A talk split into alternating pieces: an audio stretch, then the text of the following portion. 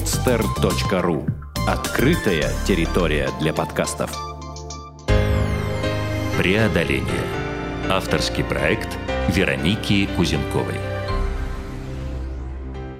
Здравствуйте, дорогие слушатели подкаста «Преодоление». А, с вами Вероника Кузенкова, наш очередной выпуск и чудесный гость э, в студии у микрофона.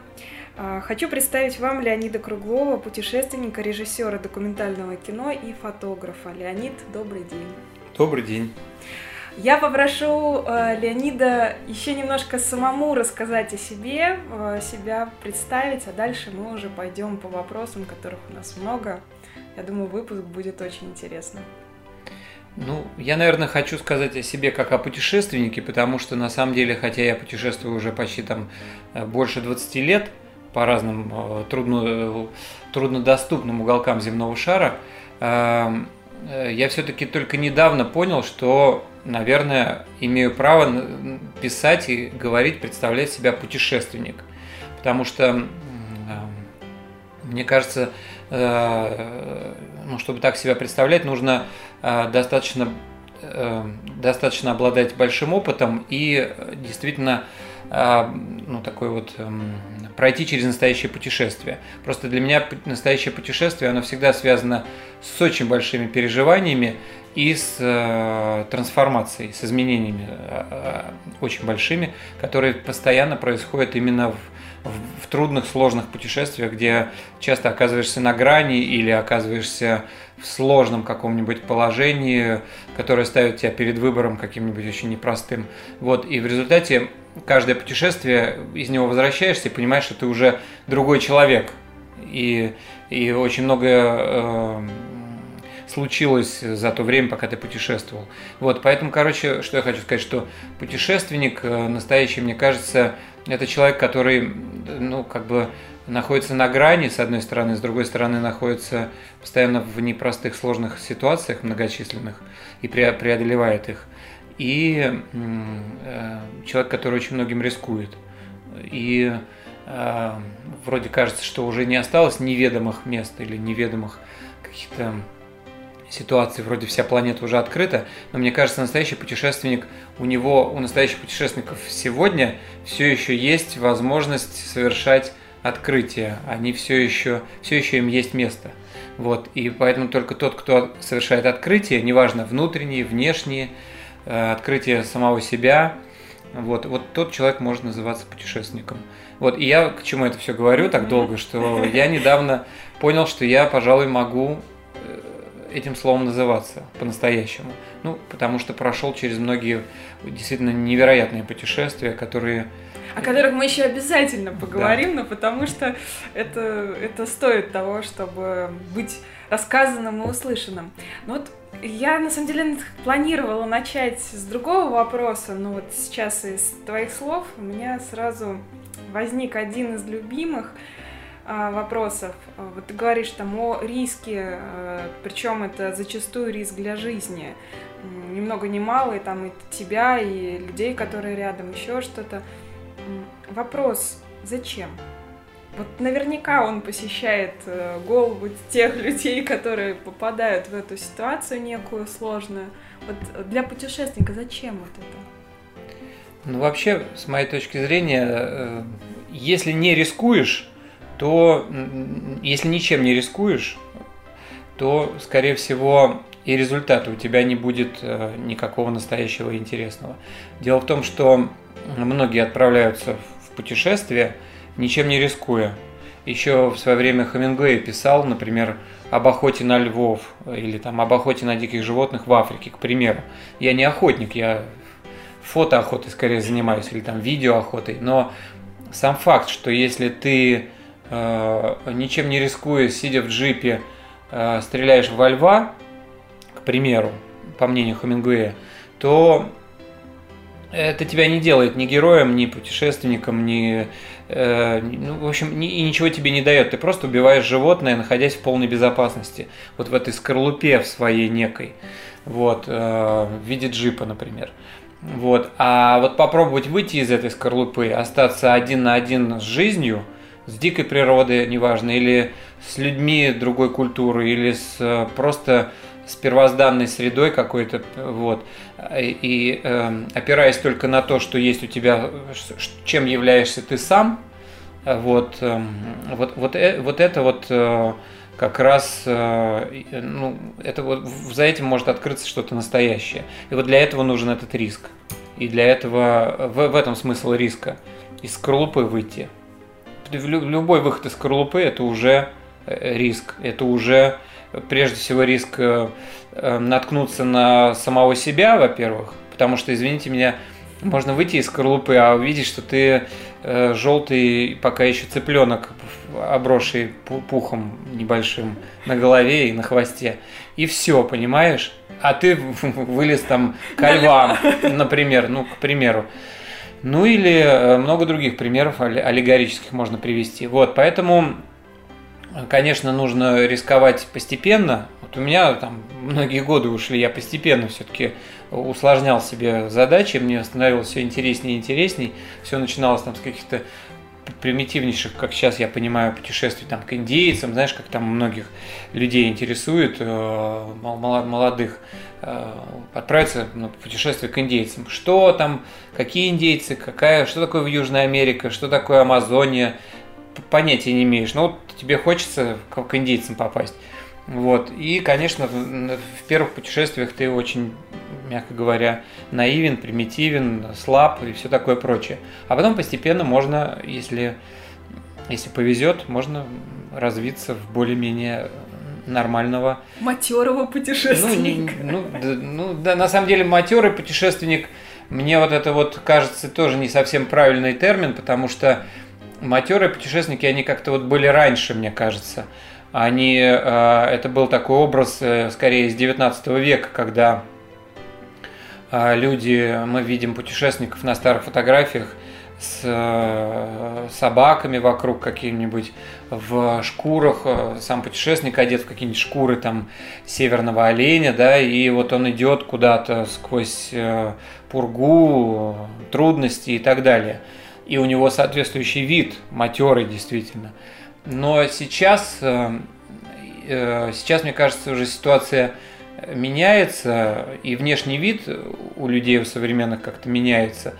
И я бы сам себя, например, никогда бы не назвал матером, потому что в каждый раз все равно понимаешь, что э, в новых ситуациях, в новой среде все равно по-прежнему я остаюсь э, студентом, а не каким-нибудь матерым путешественником, потому что э, все равно каждый раз приходится многому учиться, и прежде всего у разных там местных жителей, неважно, на, на севере это на русском находится, или в Амазонии, или в Папуа-Новой Гвинее, все равно оказывается, что местные жители и люди, выросшие в той или иной среде, они вот их можно назвать матерами, но они все равно матерами не являются, потому что они такие чаще всего э, дети, ну, не, ну в хорошем смысле слова, такие наивные люди, которые, конечно, из себя никаких матеров никогда не строят. И это большой плюс, потому что с ними всегда можно наладить э, через вот эти вот, через детское восприятие мира, вот э, на, на этом всегда можно найти общую платформу и быстро как бы войти в контакт. В контакт, да, это очень важно. Леонид, э, все-таки хочу теперь вернуться к началу. Э, ну, невозможно не задать, пусть и банальный вопрос. Первое путешествие, как оно случилось, куда оно случилось, и вот с чего все начиналось? А, вообще вот я сейчас понимаю, что первое путешествие у меня было, вот именно путешествие, здесь надо различать. А, поездка какая-нибудь там разведывательная, пусть даже очень насыщенное событиями, и настоящее путешествие. Я раньше много, когда, э, ну, я раньше думал, что у меня первое путешествие было в Папуа-Новую Гвинею, когда мы попали, э, благодаря случайному стечению обстоятельств и везению, мы попали в самый центр острова Новая Гвинея э, и попытались найти людей, живущих на деревьях. Нам тогда очень повезло, вот как раз мы там встретили одного матерого путешественника местного, который собирал первобытное искусство. И вот мы с ним на маленьком самолетике, потом с местными военными, на лодке, надолбленной вручную на каное, отправились эм, в дебри Новой Гвинеи. Э, но я это, к сожалению, сейчас уже путешествием бы не назвал, потому что это была авантюра, это было ну, совершенно наивное путешествие, и человек был опытный, сами мы были совершенно неопытные. Вот. И мы туда приехали, э, в конечном итоге с дикими трудностями добрались до людей на деревьях, которые к нам вышли, к реке. Был этот первый контакт, э, но одновременно с этим я понимаю, что я там был но это не было путешествием, это было просто некое такое испытание. Я считаю, что мне просто повезло, что я оттуда вообще живой вышел. Это была наивная авантюра э, детей практически полных, которые полезли э, неизвестно куда, неподготовленные. Э, была угроза болезней, у меня оператор заболел малярией. Э, была угроза того, что просто эти первобытные люди нападут и неадекватно на нас реагируют. Потому что это были настоящие первобытные люди, мы на них вы... мы, мы с ними столкнулись нос к носу. Короче, в результате я все это бы хотел бы рассказать как путешествие, но это была просто наивная вылазка такая вот какая-то.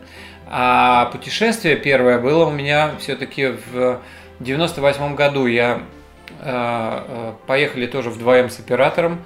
А, и мы отправились э, в Туву, в Тувинскую республику, в нашу, чтобы найти, как ни странно, источник вечной молодости, вечной, вечной жизни. Вот. И вроде бы тоже такая смешная задача. И, в которую невозможно поверить здравомыслящему человеку, но тем не менее... Прости, что перебиваю. Откуда появилась задача? Как мысль пришла? Ну, невозможно не задать вопрос. Ну, у меня есть, э, точнее, был друг, э, хотя этот друг, он э, гораздо старше меня по возрасту, профессор Российской Академии Наук, который занимался всю жизнь шаманизмом, изучением первобытных северных культур, традиционных культур. И э, в том числе у него было ну, целый ряд исследований шаманизма.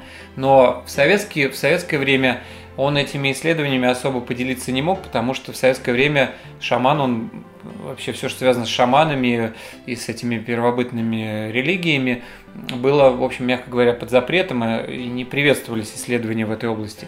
Хотя, конечно, все равно исследования велись. Вот. И э, поэтому у него было очень много исследований фольклора, сказок тувинцев э, и так далее. Вот. А все, что было связано с его встречами с шаманами, он об этом особо говорить не мог и не писал об этом. Но я с ним э, подружился, мы с ним начали общаться, он оказался интереснейшим человеком. В общем, в результате он мне начал рассказывать историю своей жизни, а я ее начал записывать. Вот так же, как примерно сейчас мы сидим, вот так же я начал интересоваться у него, записывать. И выяснилось, что в его жизни была история с шаманами. И а, он, пожалуй, встретился, может быть, с одним из, даже не с одним, а точно с последним великим шаманом э, в Туве, э, которого он очень долго искал, и пока он его нашел, он уже был сам на грани жизни и смерти. То есть он многочисленно, много раз попадал в тяжелейшие переплеты всякие в путешествиях, э, в том числе там в, я не знаю, там оказывался в Енисее, э, в котором плыли льды, которые ему надо было пересекать, и он проваливался в эту воду. И, в общем, в результате у него э, была обнаружена болезнь Бехтерева. Это очень серьезная болезнь, которая могла бы привести к смерти. И вот тогда ему уже потребовалось по-настоящему, он, он э, хоть и был советским человеком, соответствующими, так сказать, э, э, соответствующими взглядами на жизнь, он посчитал нужным найти этого шамана. Он считал, что этот шаман может ему помочь э, вылечиться от этой, в общем-то, неизлечимой на тот момент болезни. Да и сейчас, на самом деле. Да, и сейчас. И вот в результате он э, продолжал искать этого шамана, а шаман как-то от него ускользал. Там с ним было сложно встретиться, потому что это люди вели на тот момент кочевой образ жизни. В общем, в результате он его нашел.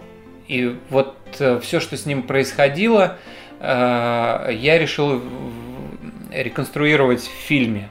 То есть, на самом деле, я придумал такой фильм, в котором э, я решил проверить, что случилось за те там, почти 30 лет, что этот исследователь не был в Туве. То есть, э, когда у него произошла встреча с шаманом, это были вообще там 70-е или 60-е или 70-е годы. А я эту экспедицию решил предпринять уже в 98 году. и посмотреть, живы ли шаманы, э, что там сейчас сохранилось в этом центре Азии, ну и так далее, и так далее, и так далее. И стало понятно, что вроде бы Тува, вроде бы одна из наших республик, но она до сих пор очень изолированная страна, э, в ней сейчас только вот железную дорогу подводят, потому что Шойгу всему этому активно помогает, он сам тувинец. Вот. А так, в принципе, эта страна была изолирована от всей остальной нашей России. И вот я туда отправился, и действительно для того, чтобы ее, чтобы это путешествие осуществить, нужно было э, путешествовать по-настоящему. То есть я уехал туда на все лето, и это было как раз первым настоящим путешествием. Сначала мы э, ехали на грузовике с высокой проходимости, потом э, взяли лошадей, и первые наши проводники вели нашу экспедицию на лошадях, а потом в конечном итоге в горах э, на границе с Бурятией и Тувы мы уже пересели на верховых оленей. Мы нашли оленеводов, последних кочующих оленеводов, которые до сих пор там живут э, и кочуют верхом на оленях, э, как на лошадях. И оказалось, что вот по этим горам саянским на олене путешествовать это как пересесть с Жигуленка на Мерседес. Очень мягкий ход у него, ну и, в общем, потрясающее путешествие, ну и плюс ощущение, что ты в сказке э, уже там, э, да, в какой-то северной сказке находишься. Вот, и вот, вот это было настоящим путешествием, потому что там мы прошли через все, что только возможно. У меня был проводник, э, который, пожалуй, сопоставим с Дерсу Зала в конечном итоге. То есть это был такой же опытный местный выживальщик, простой очень человек, тувинец местный, который мне все показывал, открывал без всякого Э, просто одаривал меня такими знаниями и так много делал, что сейчас я понимаю, что все на самом деле, конечно, держалось на нем. Вот, там были э, невероятные блуждания, просто похожие на сказку среди э, каких-то камней, среди заросшей тундры с гигантскими наваленными валунами, в которых мы блуждали, как Алиса какая-нибудь в стране чудес. Вот, э, я впервые там встретился с такой штукой, что спрашиваешь у проводников, ну вот мы на горе стоим, вот видна следующая гора там в нескольких километрах, сколько нам до нее идти? Не отвечают, не говорят. Отвечают какими-то странными полуфразами, полумыслями, так вот как-то осторожно. Я думал сначала издеваются, а потом понял, что в этих местах в путешествии э, как раз наивно думать, что ты куда-то дойдешь, там, например, в, в четкий определенный срок у тебя может спуститься туман или невероятный ливень тебя накроет, или какая-нибудь лавина с гор сойдет, все что угодно. И твое путешествие может остановиться надолго или пойти кружным путем, или еще что-то может случиться. В настоящем путешествии э, никогда не знаешь, чего точно ждать. И вот местные жители, привыкшие жить вот именно такой жизнью, они к таким вещам очень осторожно относятся, и поэтому никогда, так сказать, самонадеянно не заявляют, что я дойду вот э, там, в такой-то такой-то срок до такой-то горы или там поднимусь на нее. Всегда очень осторожно отвечают. Ду- духи еще, знаешь, да. мест, все что вот, угодно могут вот помешать. Чуть-чуть просто хочу перебить тебя, потому что сразу вспомнился там, пусть и совсем небольшой мой опыт э, в горах, и вот э, там тоже ловится вот это, ну, для нас, там, людей из э, цивилизации там, и ритма большого города, это было огромным счастьем оказаться, то есть ты привыкаешь здесь все контролировать, и ты можешь это, ну, в большей части контролировать.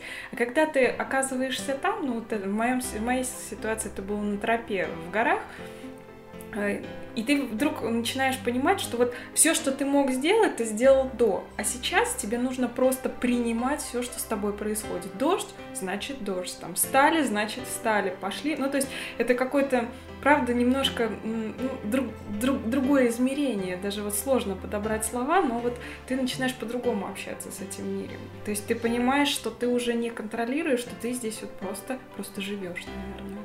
Ну да, но я немножко хочу поправить. В твоей ситуации э, ты еще не была в путешествиях, которые ты сама организуешь, где ты руководитель. Это Поэтому да. Одно дело, ты идешь в какой-то группе, где за тебя кто-то там, например, опытный человек решил остановиться. Он опытный, он знает. Причина может быть непонятна, действительно, почему он там в данный момент решил притормозить или наоборот ускориться. А когда ты сам руководитель и ответственность на тебе, а, например, опыта недостаточно или да, то ты принимаешь иногда решения, за которые потом э, не только ты можешь э, последствия, которые на тебе на самом скажутся, но и на всей там твоей группе. Вот, поэтому, э, да, это еще просто совсем другой опыт, когда ты сам руководишь экспедицией. И очень часто бывают такие перевертыши, потому что вроде ты руководишь экспедицией, а твой проводник оказывается на самом деле реальным э, руководителем. Вот как было, например, у Арсеньева и его знаменитого проводника Дерсу Узала. То, что тоже неизвестно, то ли этот офицер был руководителем, то ли на самом деле Дерсу Узала, который знал тайгу как свои пять пальцев, читал следы э, зверей как открытую книгу и признаки э, погоды меняющейся, приближающейся стихии он видел, э, видел намного раньше, чем обычный человек. И в результате он, вот этот простой э, нанайский охотник неграмотный, на самом деле он потом стал фактически руководителем экспедиции, потому что ответственность за выживание была на нем. Вот, и у меня такое тоже часто бывает. Э, местные жители, э, вообще найти местного жителя адекватного, и потом наладить с ним правильный контакт, и потом еще научиться правильно с ним взаимодействовать, это отдельное, можно сказать, искусство. Потому что могут быть проводниками, могут оказаться, как в 15-летнем капитане, какой-нибудь Негоро, который потом окажется совсем не, точнее наоборот, как его там звали, его как-то, у него там было одно имя, потом он оказался Себастьяном Негоро и завел людей вообще не в Южную Америку, а в Африку, ну и так далее, и так далее, и так далее. Ну вот, поэтому, э, да, взаимоотношения с проводником э, у руководителя экспедиции это отдельная такая история, э, непростая. И в результате получается, как правило, два, два, э, две главы у экспедиции чаще всего бывает – знаешь, но это даже и хорошо. Поэтому, а вот как раз те самые матерые путешественники, о которых мы с тобой говорили, они очень часто за счет своей вот этой матерости и жесткой целенаправленности, приложения воли жесткого. Они не слышат. Они, как правило, ничего не слышали и очень часто просто погибали. Пусть героически, но погибали. Что я считаю неправильным. Угу. Хорошо, согласна, что неправильно. А, вернемся к тому, что все-таки удалось успешно, я так понимаю, завершить и первое путешествие, и последующие. Что стало результатом? Ну, уж раз мы так достаточно подробно говорили о поездке вот в Туву, а, как, что получилось сделать э, и как дальше твоя, твой путь путешественника, режиссера складывался? Ну, так вот в общих чертах. Ну, в тот момент, э, э, во-первых, я вернулся, и за то время, пока я путешествовал, у меня произошли огромные изменения, потому что провести все лето в таких условиях – это колоссальные изменения мировоззрения и всего чего угодно. я понял, что я снял уникальный материал, потому что мы добрались до этого источника вечной молодости, пили воду, которая уничтожает кристалл смерти в крови, э, жили среди этих оленеводов, Э, побывали в сказке вообще-то, потому что вокруг нас действительно текли молочные реки вот с этих вот ледников горных, олени паслись вокруг. Эм, ну, в общем, было что-то невероятное. А одновременно с этим, пока мы там путешествовали, в стране произошел кризис. Вот как раз вот этот вот был 98 год, там было просто, ну, то есть я приехал, все, что у меня было на тот момент, это был вот этот отснятый материал. Я кому-то там дал деньги в долг, э, мне их не могли вернуть. Ну и сам я свои деньги тоже все на тот момент, какие были, потратил на это путешествие. И вот я вернулся такой вот совершенно как новорожденный, э, э, значит, как, как заново родившийся, скажем так. Вот, но с очень интересным материалом. И потом мне просто друзья помогали, мы э, монтировали этот фильм. Просто мне все помогали, кто только можно. Один друг помогал сценарий писать, другой друг помогал монтировать и так далее, и так далее, и так далее. Вот. И в результате получился до сих пор мой самый любимый, самый для меня э, как бы вот такой вот трепетный и важный фильм в моей жизни, который называется «Сшитые стрелы». В нем как раз я в нем прослеживается уже та стилистика, в которой я продолжаю делать фильмы по сей день. То есть это стилистика движение, с одной стороны, вроде бы по чьим-то следам, поиск продолжения развития чьих-то исследований, но с другой стороны это все равно собственные исследования и собственные дневники, и собственные переживания, которые вот перемешиваются э, с теми э, дневниками, которые были у людей до тебя. Вот, и получается такая перекличка времен, переживаний, сравнение, что сейчас, что было. И вот все это сейчас я применяю, и все это присутствует в, в моем э, проекте, который я сейчас на данный момент завершаю по следам великих русских путешественников. То есть это уже целая серия путешествий, где точно так же взяты дневники русских путешественников, и мы идем по их следам на собаках, на оленях, на верблюдах, на парусниках. Вот прости, я тебя как раз в этом месте снова буду перебивать, потому что как раз, да, следующий вопрос.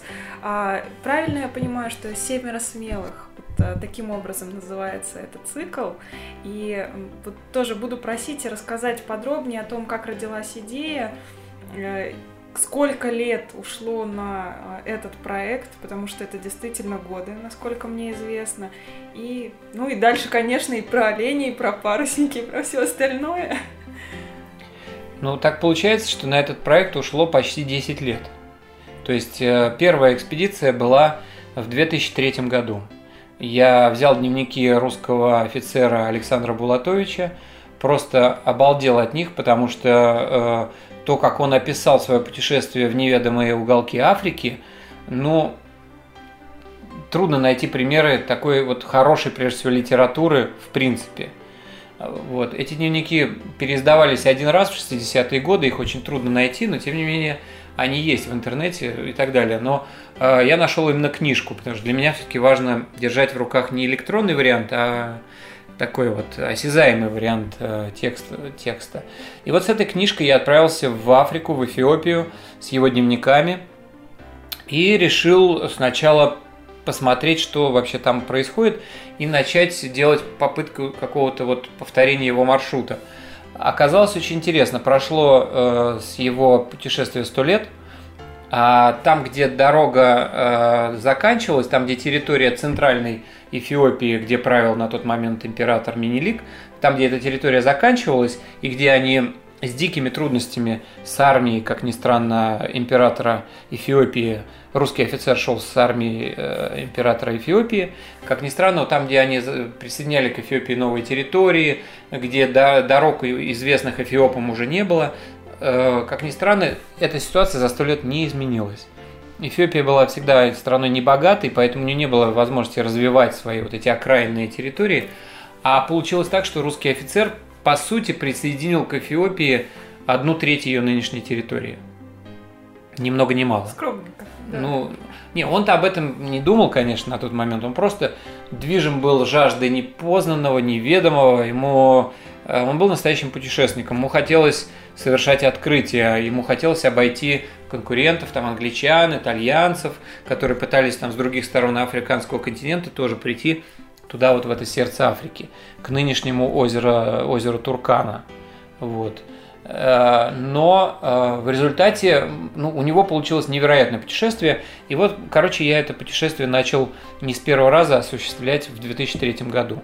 Оказалось, что там территории просто дороги заканчиваются, начинается полупустыня, в которой кочуют до сих пор очень брутальные, очень крутые племена э, таких вот э, первобытных африканских э, кочевников, у которых сейчас есть автоматы, у которых есть э, сила физическая, у которых есть такая вот первобытная брутальность, в которой с ними очень непросто взаимодействовать с этими людьми, короче, мягко говоря. И вот а как уж... раз, прости, вот про этих людей я в одной статье, там, интервью который ты уже давал, вот прочитал такую э, интересную фразу э, «потерять душу». Вот э, мне просто хотелось бы, чтобы ты немножко раскрыл, потому что мне показалось это ну, интересным и важным достаточно. Вот где-то это же как раз про этих людей. Ну, это вообще понятие, которое достаточно часто, так или иначе, присутствует в, э, у первобытных людей. У них есть такое понятие «потерять душу». Но это, конечно, такое шаманское понятие – вот, но смысл его заключается в том, что человек в какой-то момент, э, находясь в в той или иной ситуации какой-то перегрузки э, психологической, физи физиологической, он э, как бы себя теряет. То есть эм, он перестает владеть собой, своим там телом, своим сознанием, своим духом, и в него вселяется что-то или нечто, нечто, чем он не является, этот человек. И вот в этот момент, э, ну, у нас в православии, чтобы было понятно, там то, тоже такое понятие, по-моему, есть, это одержимость, различные формы одержимости, когда э, там в том же фильме «Остров» можно было видеть mm-hmm. вот эту девушку, которая была явно кем-то одержима. И этот э, человек ее, э, ну, э, главный герой, он ее лечил на острове. Вот у первобытных людей такие вещи примерно и называются потерей души. Вот. Причин к такой потере может быть множество. Может быть какой-то очень сильный стресс, переживания. В принципе, все те же самые вещи, что и у нас здесь. Там проблемы с любимым человеком, проблемы с семьей, с другом или с врагом. Ну вот э, резкий стресс, встряска, и из человека улетает душа или там его дух – Э, и э, что-то внутри замещает этот улетевший дух, нечто темное, невообразимое. Он становится этим всем одержим. Вот. А как это проявляется в жизни? Потому что здесь а, я понимаю, что речь идет не только о какой-то такой, ну, скажем так, духовной, а, может быть, где-то мистической истории, но это в любом случае явление, оно имеет отражение в реальной жизни, то есть а, это некое поведение людей, как, с которыми это происходит. Вот, я так понимаю, ты был свидетелем просто этого.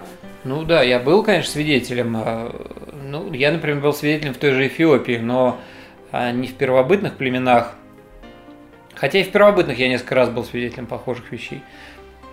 Но более, в более спокойной, в более спокойной ситуации я был свидетелем экзорцизма, когда э, православные христианские священники э, в горных э, храмах Эфиопии изгоняли дьявола из человека. И это были очень-очень длинные многодневные церемонии, когда он читал молитвы, несколько людей помогали ему, э, и вот этого одержимого человека поливали святой водой. В общем, это был целый долгий очень ритуал. А этот человек бегал вокруг них, совершенно невменяемый. Периодически какая-то сила возвращала его к священнику, он снова подходил к нему, потом снова убегал, там блеял, кричал. Э, ну, было видно, что мы имеем дело уже не с человеком, а с, полу, с полуживотным, с полуодержимым. Э, это, ну, то есть форм проявления э, такому, форм появления такого поведения, их очень много. Они не вписываются в какую-то одну. Я не смогу это описать одинаково, но мы видим, что э, мы имеем дело ну, как бы не с обычным э, вменяемым человеком. То есть это невменяемый человек, скажем так. Здесь вот э, я поняла, что, наверное, там не совсем верно изначально даже понимала эту фразу. Вот сейчас из твоих пояснений становится понятным.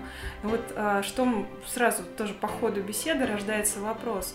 То есть если причиной ну, так, такого явления становится какой-то сильнейший стресс, вот ты же э, в ходе своих путешествий как раз тоже, ну мы начинали с этого программу, попадал ну, реально в сильные стрессовые ситуации, какие-то серьезные. Вот э, что помогало душу сохранить? Вот, э, вот так, наверное, я сформулирую вопрос. Ну, мне кажется, ну, в моем случае это то, что я человек верующий. Поэтому, если человек неверующий и ни во что не верит, ну, у каждого религия может быть своя и свои отношения с Богом, но главное, что он верующий как таковой там. Буддизм, христианство или какие-то свои направления могут быть совершенно любые, но главное э, понимание, что этот мир э, не просто так создан, и он вот Богом вот именно таким создан. И ты в нем находишься и являешься частью этого мира. Вот, ну, вот такая простая вещь, она уже, э, мне кажется, в любой момент ты останавливаешься и понимаешь, что ну, ты тут совершенно не главный и не главную скрипку играешь. И все как-то сразу притормаживаешь, останавливаешься, делаешь паузу.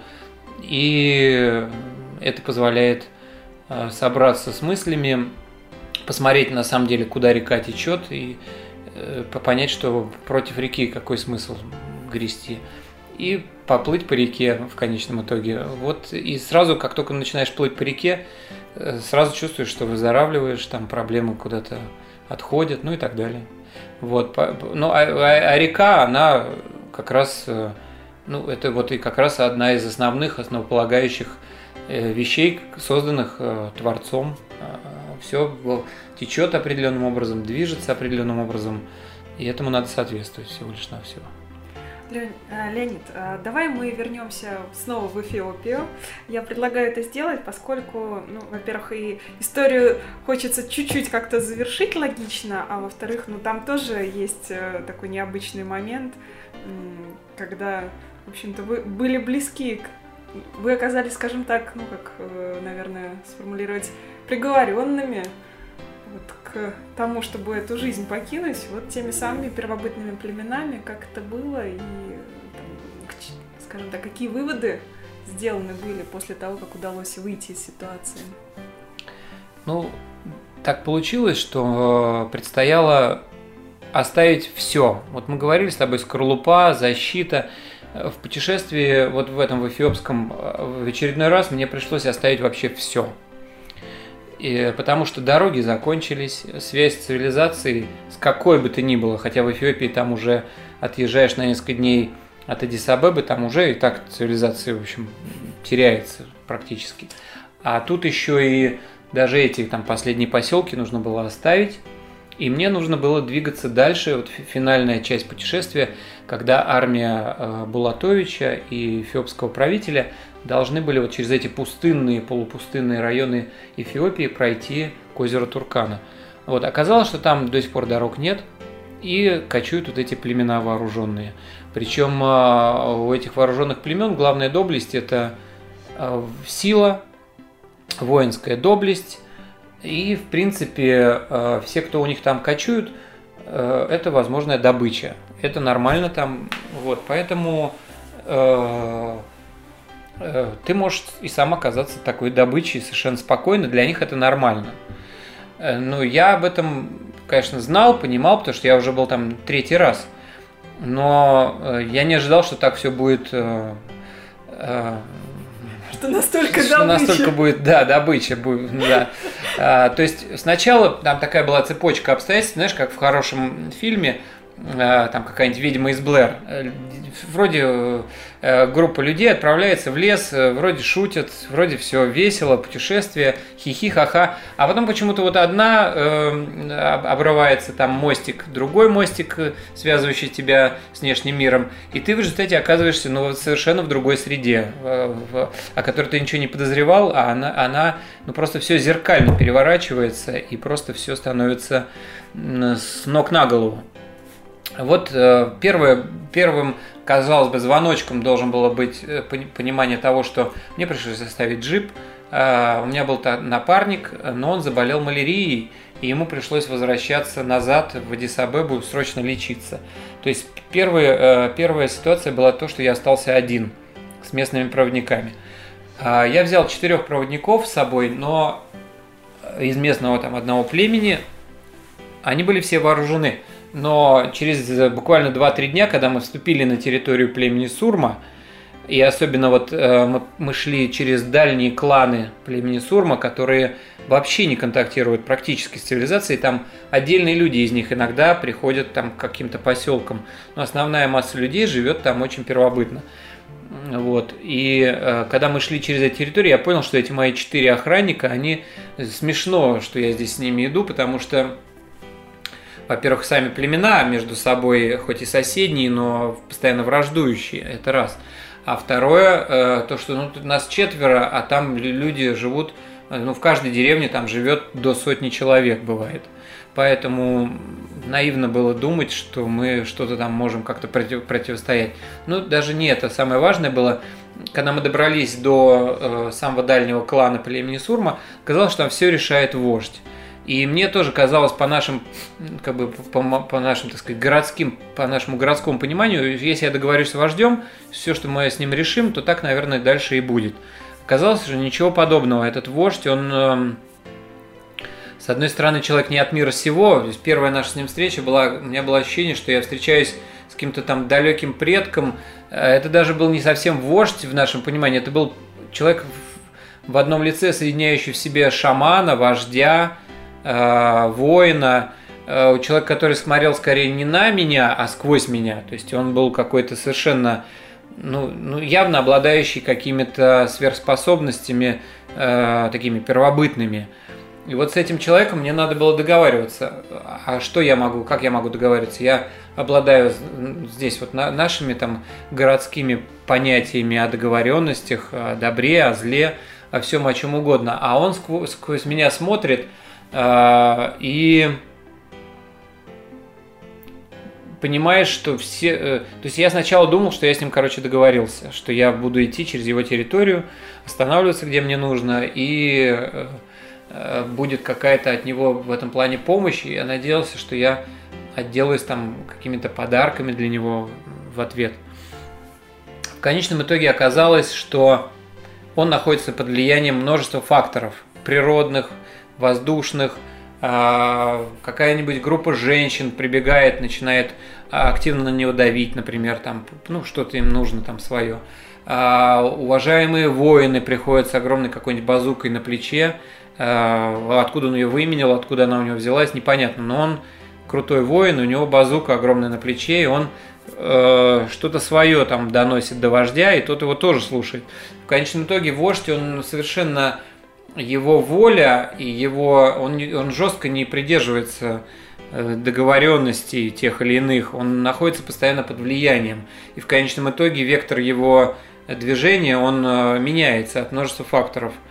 Это надо понимать. Вот. А, но я этого тогда не понимал. И в конечном итоге мы э, пришли к такой ситуации, что этот вождь буквально спал у меня поперек палатки каждую ночь потому что вокруг собралось очень много желающих что-то получить от меня или как-то со мной там взаимодействовать первобытных людей, абсолютно там голых, полуголых, в полуизодранной одежде. Кому-то нужно было от меня лечение, кому-то нужно было рану там какую-то залечить. Детей мне приносили, у кого-то там проблемы с головой, с желудком, кому-то нужна была одежда, кому-то что-то еще там, ну, самые разные вещи. И в конечном итоге э, этот вождь просто меня ночью вот так охранял посреди, э, лежал поперек палатки на шкуре. Вот. Э, но это, опять же, ни от чего не гарантировало, потому что в какой-то момент ситуация э, дошла до того, что я очень долго находился в одной крупной деревне, а начали уже приходить люди из дальних деревень с требованием, чтобы мы побывали в их деревнях. Потому что со мной было связано много полезных для них вещей медикаменты, ну, какая-никакая одежда у меня еще там оставалась. Вот. И в конечном итоге была уже конфликтная ситуация. И ночью а, со мной был проводник из местного, из, из он, его миссионеры обучили английскому, он хорошо, парень говорит по-английски и живет там, около поселков. Из других, э, более близких к цивилизации деревень, скажем так, он и э, этот парень, он мне перевел, что ночью старики сидели и обсуждали наше убийство, чтобы Забрать все эти заб... блага. Да, забрать, но у них логика, в принципе, нормальная, понятная в местных местах. Для, для них понятная, она абсолютно нормальная. Забрать э, еду, одежду и так далее, и э, будет полезно всем, всему племени. Вот. Но меня в тот момент, вот у меня было эти четыре проводника со мной, которых просто трясло, совсем трясло уже утром, когда выяснилось, что вот такие разговоры идут. И понятно, что мы здесь полностью зависим от этих людей, никуда мы там со своими четырьмя автоматами мы ничего не сделаем при всем желании. И не убежим никуда от их, э, потому что мы находились прямо в центре их маленькой вот империи горной. Вот. А, мне приснился сон, который меня спас, потому что мне просто приснилась какая-то удивительная космическая женщина, которая дала мне теплый такой шар, с которым я проснулся, держа его в руке. И я как-то так получилось, что с этим шаром ходил весь день, э, э, вокруг вот эти вот, э, меня трясло людей, вокруг были какие-то куча проблем, приставания этих первобытных людей с, с автоматами, с требованиями, с просьбами, очень иррациональными, очень нелогичными, одно, другое, третье, двадцать пятое, угрозы. Но, а я ходил вот с этим э, шар, шаром теплым, как бы я его как-то держал весь день. И мне было все, знаешь, вдруг стало все голубым и зеленым, знаешь, так вот, как в песне поется. И я вот так и проходил весь день, и как-то оно все в результате рассосалось. Мы потом на следующий ушли дальше. Э, вождь дал мне четырех э, местных еще воинов, более-менее нормальных, меняемых. И мы вот так вот уже команда из восьми человек прошли все эти опасные территории достаточно потом быстро и вы, вышли из этой ситуации. Но то, что я наснимал, то, что у меня, то, что я пережил, э, прежде всего вот это взаимодействие с настоящим вождем, первобытным, вот Акелла из, из Маугли. То есть это был вот именно такой вот вождь и его чуть-чуть э, что-нибудь там с ним случись, он мог бы быть львом. Чуть-чуть в другую сторону его качни, он мог бы стать э, неуловимым бандитом, который будет э, убивать, резать. Э, качни его в другую сторону, он будет Робин Гудом, понимаешь? Вот такой какой-то персонаж неуловимый совершенно, но величественный очень. И вот я с ним много взаимодействовал, мы с ним сидели под звездами, мы ели эту слепленную из местной муки какую-то какие-то их еду странную, непонятную. Мы на этой шкуре договаривались о том, как, что будет. То есть это был контакт вот с настоящим последним первобытным вождем. Я считаю, что это величайшее везение, что вот я смог во всем этом вообще поучаствовать, прикоснуться с этим и выйти оттуда живым. В конце концов, э, этот вождь, он мне в конце даже интервью дал на камеру. Не очень он понимал, конечно, что, что там камера, не камера, но он понимал, что все, я все записываю, что для меня камера mm-hmm. важна. И э, он, он в конечном итоге сказал мне о том, что э, вообще-то они бы хотели обратиться к мировому сообществу, к людям там вне, из внешнего, так сказать, мира, о том, что они вообще-то хотели бы, чтобы к ним была построена дорога, чтобы у них здесь была больница и школа. То есть они бы хотели быть э, частью мира, потому что сейчас они ну, последний такой от, от, от, изолированный от внешнего мира кусок какой-то первобытной Африки, знаешь, и они, ну, в общем-то, и не, видно было, что они не особо-то хотят так дальше жить. Они готовы интегрироваться, скажем, если говорить современным языком. И это тоже было очень интересно. И я это фильм включил, фильм называется «Русская Африка». Вот, э, и второй фильм у меня еще был «Черно-белый бык». Вот туда я это все включил и, э, ну, что смог, сделал. То есть, э, так сказать, этот фильм Донести сейчас... это послание. Да, да. Так что... А, ну вот мы проговорили так достаточно подробно про Африку. Я понимаю, что вот действительно рассказов будет еще очень-очень много. Мне хотелось бы, Леонид, чтобы ты немножко хотя бы назвал, то есть темы остальных фильмов и по следам каких э, а, путешественников, то есть почему именно их ты выбрал, почему вот э, те самые семеро смелых вот у тебя нашли эти истории отражения в фильме?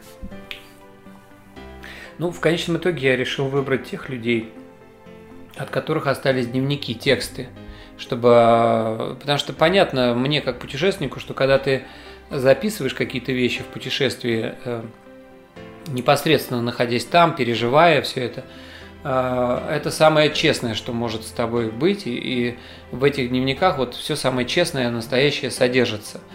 Э, вот. И поэтому я решил выбрать именно вот таких путешественников, которые записывали, вели дневники, и по их следам можно вот все это реконструировать. Вот. Ну и выбрал вот в результате э, Проживальского с его невероятными путешествиями в Тибет и так далее. Выбрал Афанасия Никитина, который, конечно, не вел дневника, но он надиктовал э, монаху одного из монастырей, когда уже вернулся, надиктовал, в общем, свой дневник по памяти, что тоже немаловажно. Харитон Лаптев на Таймыре, они вели дневник, они вели судовой журнал. А, ну, как я уже говорил, Арсеньев с Дерсузала, он-то вел просто потрясающие дневники и все свои переживания в очень высоко художественной форме записывал.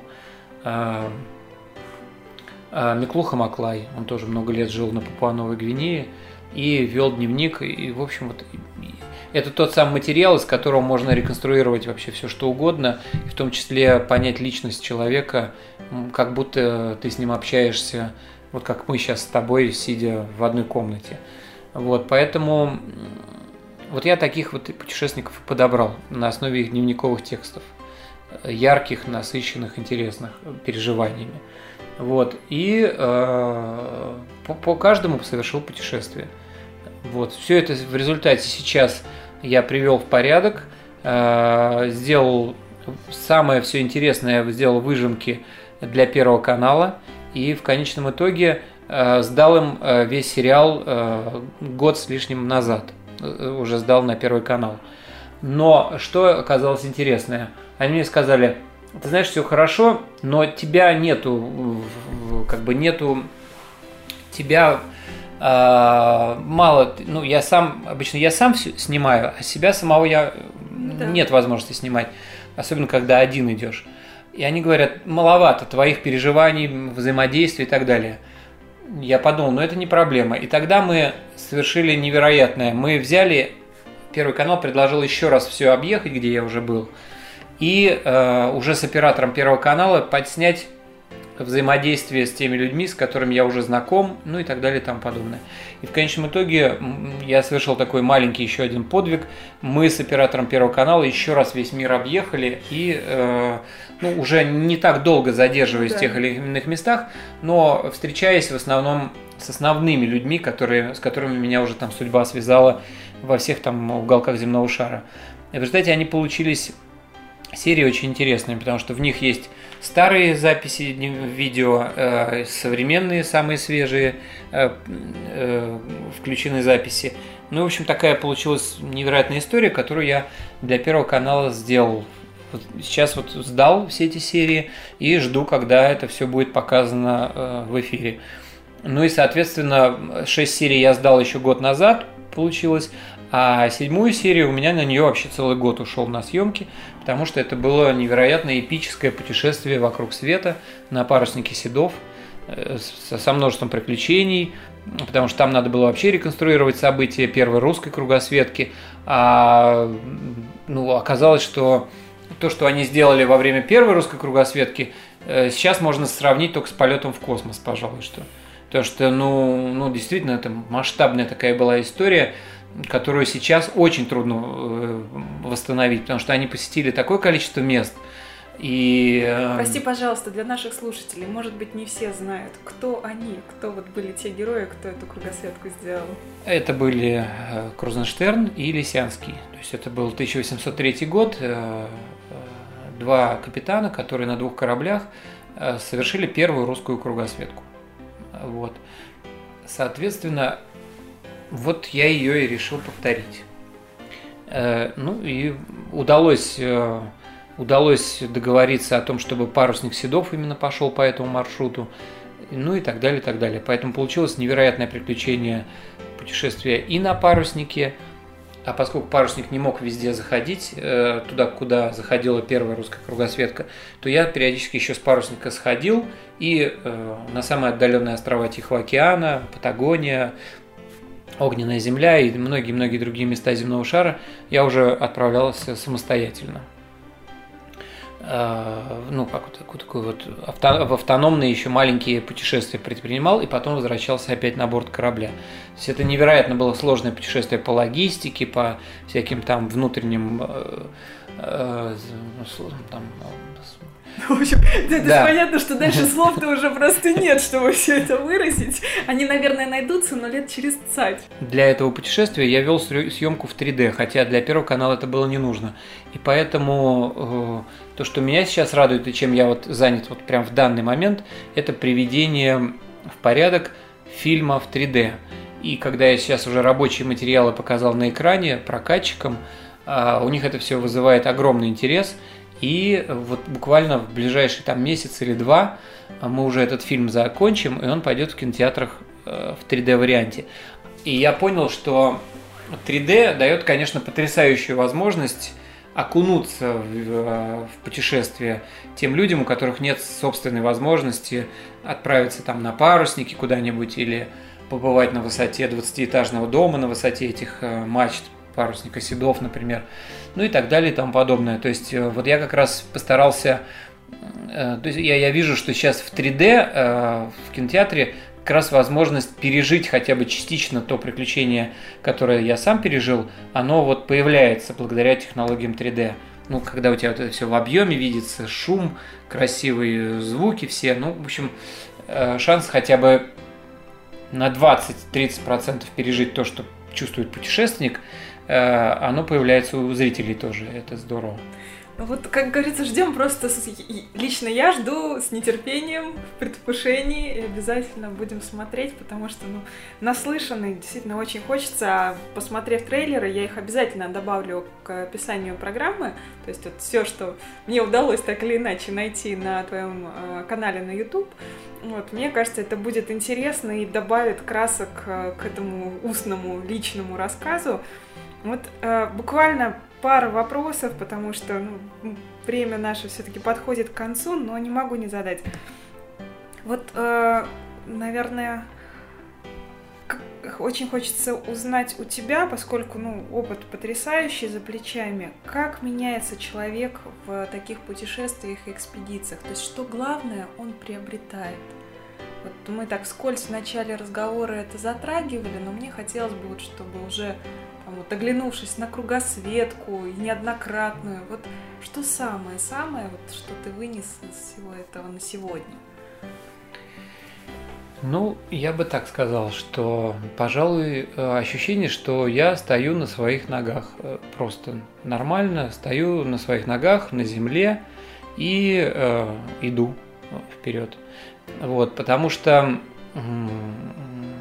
как это не покажется странным, э, ну, не все, не, ну, я, например, раньше не стоял на ногах. Я мог там спотыкаться, мог э, как-то там э, не в ту сторону идти или вообще, ну, то есть э, было что-то во всем, э, в жизни было что-то, мягко говоря, неадекватное периодически в, в моей жизни. А здесь просто ощущение, что я стою на, на своих ногах. При этом вокруг э, невероятной э, э, значит, красоты и масштаба горы, реки, леса, океаны. И во всем этом, если это в масштабе смотреть, то я там совершенно маленькая точка, а вокруг эти горы и океаны, и леса. И благодаря вот этому кругосветному путешествию я понял себя вот в этом контексте во всем. В том смысле, что Э, я являюсь такой вот небольшой по размеру точкой, э, э, вокруг которой мир огромный. Вот. Но, как ни странно, этот мир, он меня не подавляет своим величием, мощью и огромными размерами, а просто я чувствую вот эту адекватность соотношения. Возможности мои не такие уж большие, но и не такие уж и маленькие. Ну, как, меня как личности, которая может что-то сделать и дальше идти куда-то вперед. Вот. Эм, вот, пожалуй, вот такая вот, вот такое адекватное понимание своего места в мире, это, наверное, самое важное для меня на данный момент опять же, традиционный уже вопрос. Мы сейчас много говорили о том, что было в прошлом, сделано, там вот сейчас ты завершаешь работу над а, какими-то проектами. О чем ты мечтаешь и какие цели ты сейчас перед собой ставишь в будущем? Ну, я сейчас готовлю несколько больших проектов. Я хочу сделать семеро смелых, но уже по следам мировых путешественников, но не таких мировых прям крутых путешественников, которые уже которых все знают, там Магеллан, Колумб, а не очень известных путешественников и прежде всего не европейских путешественников, а, я бы хотел сделать э, серию экспедиций. Дело в том, что, по-моему, очень наивно думать, что мир был открыт европейцами. Мир открывался, осваивался и познавался и изучался совершенно ну, множеством народов всеми теми народами, которые живут и жили на нашей планете. И какие-то народы оставили после себя тексты, а об открытиях некоторых народов существуют только мифологические, легендарные э, сообщения. Тем не менее, как мы знаем из э, исследований Шлимана, когда он открыл Трою на основании гомеровских, э, казалось бы, совершенно ну, не, исторических рассказов, а, все думали, что это легенды, а он открыл Трою. Оказывается, что в этих легендах, в мифах, а, в зерно этих мифов и легенд, оно всегда настоящее событие, некое произошедшее.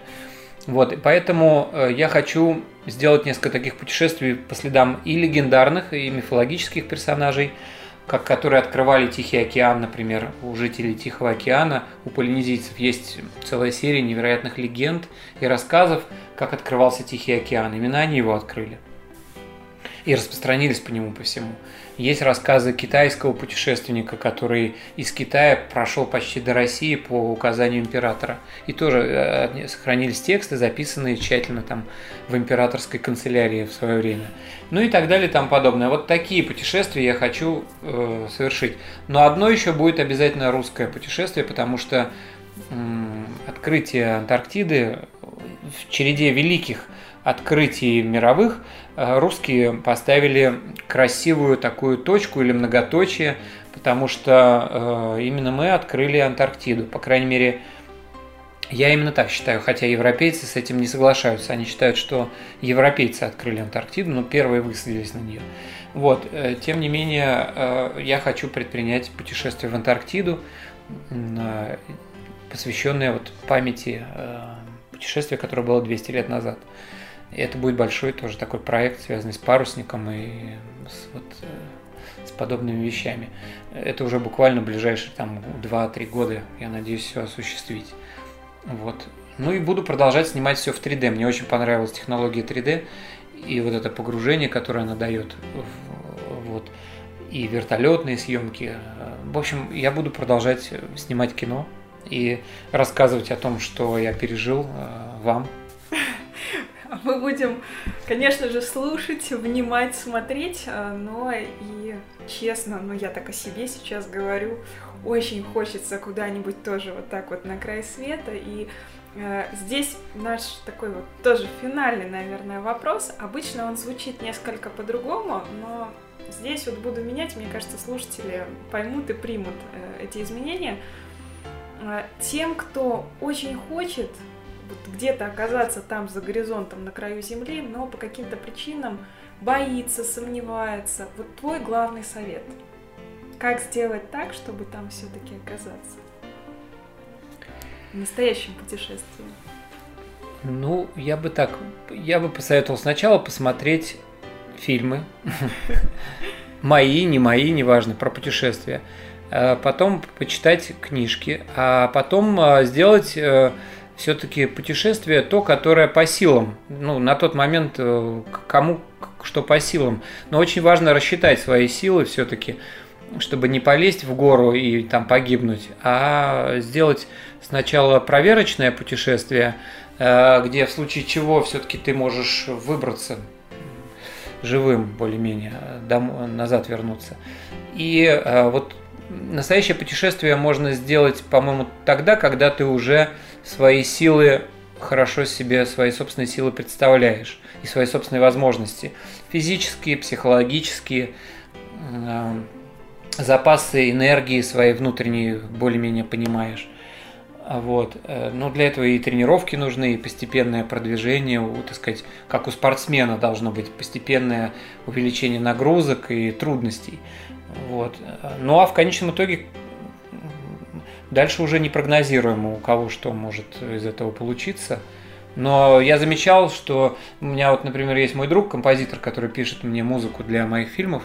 Он э, со своей семьей решил отправиться просто в Европу с ребенком и с женой. Вот. А у него э, там деньги не пришли вовремя, у них было мало денег, билеты уже куплены. И он говорит, я прям не знаю, что делать, в Европу дорого ехать, а у меня тут сейчас денег мало. Я говорю, а ты знаешь, ты вот просто э, мой совет тебе, э, э, возьмите там какую-то недорогую машину в, в аренду и езжайте сами самостоятельно останавливаясь в кемпингах. Он говорит, а что в Европе разве есть кемпинги? Ну вот, э, я говорю, конечно, серферы живут в кемпингах. Ты оставляешь машину, ты можешь рядом поставить палатку. Есть оборудованные кемпинги, где ты там, если что, можешь душ принять, но это стоит там 20 евро в день, условно говоря. Он говорит, а что такое есть в Европе? Я говорю, да, есть.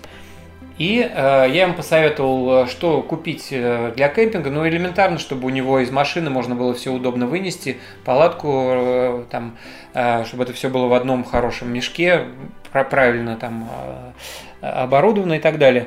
И вот он с этим мешком, с палаткой, оказывается, у них там с женой еще со студенческих времен палаточка была, они поехали в Европу, вернулись в полном восторге, потому что, говорит, ну, во-первых, мы сами себе принадлежали, у нас не было этой программы дурацкой, заданной мы попали в какие-то города маленькие, на какие-то открытые концерты, э, на море несколько раз ночевали. Ребенок был просто в восторге. Ну и вот такая вот получилась у них история в Европе. И они э, и то совершили там свои какие-то открытия маленькие. Вот, и полный был восторг. Так что э, это это, по-моему, вещи сопоставимые. Это тоже, вот именно это все было по силам и посредством, и, и, тем, и, и было совершенно чем-то новым в их жизни. Без экстрима ненужного в данном случае. Спасибо тебе большое за советы, за историю. На самом деле, даже, даже мне она понравилась, как сейчас там более матрасному путешественнику. Вот. Честно, у меня еще столько вопросов, но я предлагаю их оставить до следующего раза. Вот э, я надеюсь, что он случится, и мы сделаем несколько серий нашего интервью. С удовольствием. Вот. С удовольствием еще приду, поговорим и э, да, есть что рассказать, мягко говоря. Верю. А, Леонид, огромное спасибо тебе. А, желаю, конечно же, успехов и удачи во всех новых проектах. С нетерпением ждем премьер. Я обязательно размещу те ссылки, которые обещала в описании программы. Ну и, конечно же, удачи нашим слушателям, чтобы вот так же масштабно, так же интересно думать, мечтать, планировать, ну и реализовывать, конечно, делать. Спасибо вам, что были с нами. До встречи на подстер. До свидания. До свидания.